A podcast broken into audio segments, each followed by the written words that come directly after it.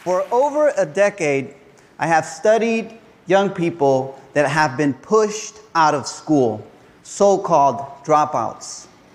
As they end up failed by the education system, they're on the streets where they're vulnerable to violence, police harassment, police brutality, and incarceration. I follow these young people for years at a time across institutional settings to try to understand what some of us call the school to prison pipeline. When you look at a picture like this of young people who are in my study, you might see trouble. I mean, one of the boys has a bottle of liquor in his hand. He's 14 years old, and it's a school day. Other people, when they see this picture, might see gangs, thugs, delinquents, criminals. But I see it different. I see these young peoples through a perspective that looks at the assets that they bring to the education system. So, will you join me in changing the way we label young people from at risk to at promise?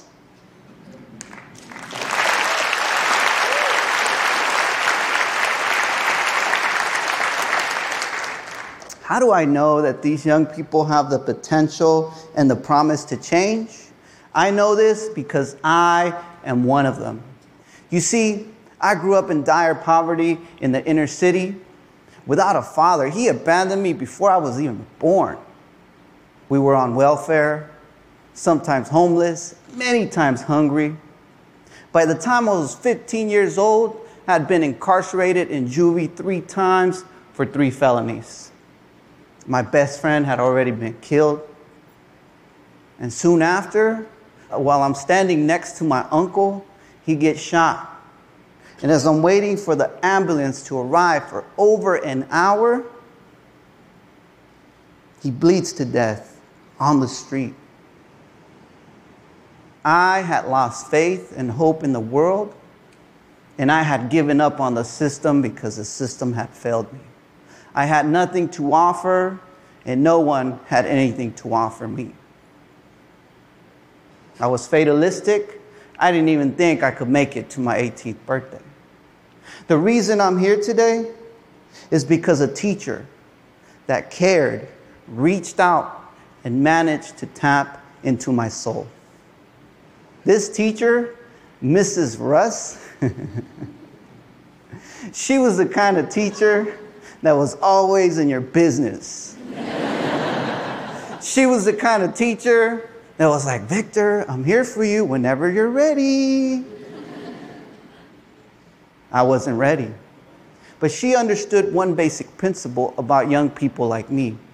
We're like oysters. We're only going to open up when we're ready. And if you're not there when we're ready, we're going to clam back up. Miss Russ was there for me. She was culturally relevant. She respected my community, my people, my family. I told her a story about my Uncle Reuben. He would take me to work with him because I was broke and he knew I needed some money. He collected glass bottles for a living. Four in the morning on a school day, we'd throw the glass bottles in the back of his van, and the bottles would break and my hands and arms would start to bleed, and my tennis shoes and, and, and pants would get all bloody. And I was terrified and in pain, and I would stop working. And my uncle, he would look at me in the eyes and he would say to me, Mijo, estamos buscando vida. We're searching for a better life. We're trying to make something out of nothing. Mrs. Russ listened to my story welcomed it into the classroom and said, Victor, this is your power. This is your potential.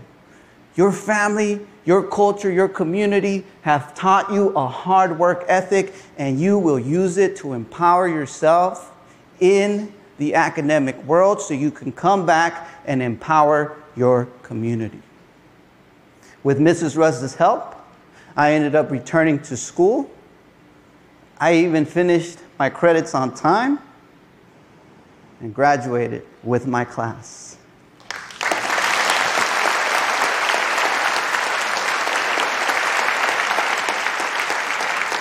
But Miss Russ said to me right before graduation, Victor, I'm so proud of you. I knew you could do it. Now it's time to go to college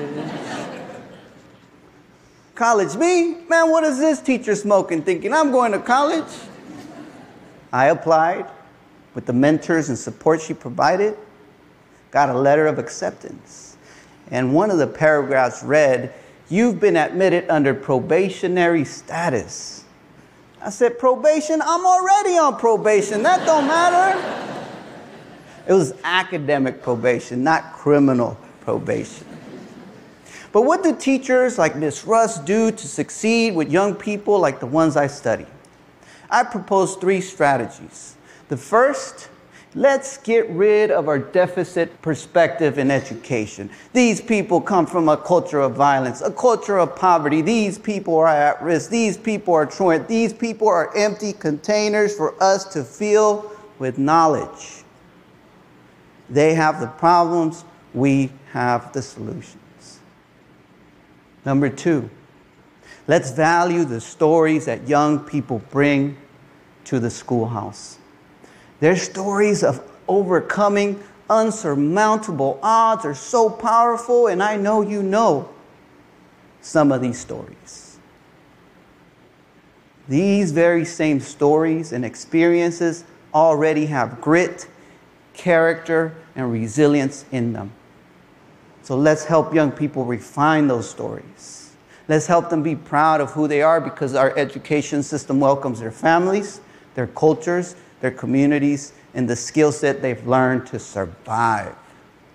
And of course, the third strategy, being the most important, resources. We have to provide adequate resources to young people.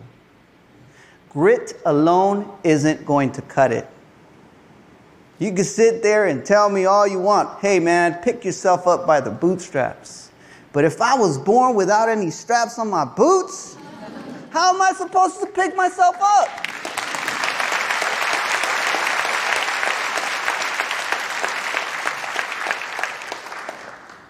Job training, mentoring, counseling, teaching young people to learn from their mistakes instead of criminalizing them and dragging them out of their classrooms like animals. How about this? I propose that we implement restorative justice in every high school in America.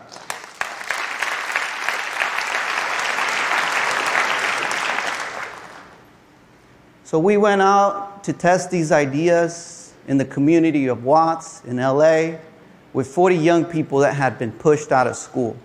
William was one of them. William was the kind of kid that had been given every label he had dropped out. He was a gang member, a criminal. And when we met him, he was very resistant. But I remember what Miss Russ used to say Hey, I'm here for you whenever you're ready. so over time, over time, he began to open up. And I remember the day that he made the switch. We were in a large group, and a young lady in our program was crying because she told us her powerful story of her dad being killed and then his body being shown in the newspaper the next day. And as she's crying, I don't know what to do, so I give her her space, and William had enough. He slammed his hands on the desk and he said, Hey, everybody, Group hug! Group hug!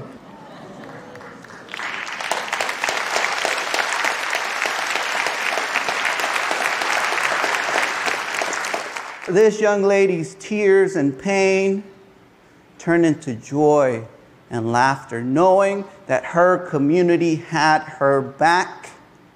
And William had now learned that he did have a purpose in life to help to heal the souls of people in his own community. He told us his story. We refined his story to go from being the story of a victim to being the story of a survivor that has overcome adversity. We placed high value on it. William went on to finish high school, get his security guard certificate, to become a security guard and is now working at a local school district.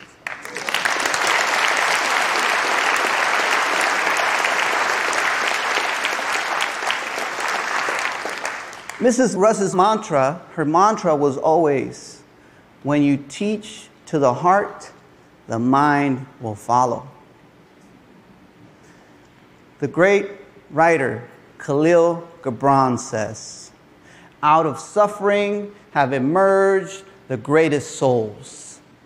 The massive characters are seared with scars.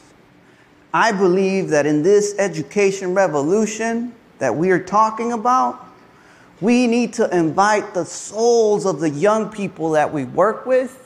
And once they're able to refine, identify their grit, resilience, and character that they've already developed, their academic performance will improve. Let's believe in young people. Let's provide them the right kinds of resources. I'll tell you what my teacher did for me. She believed in me so much that she tricked me into believing in myself. Thank you.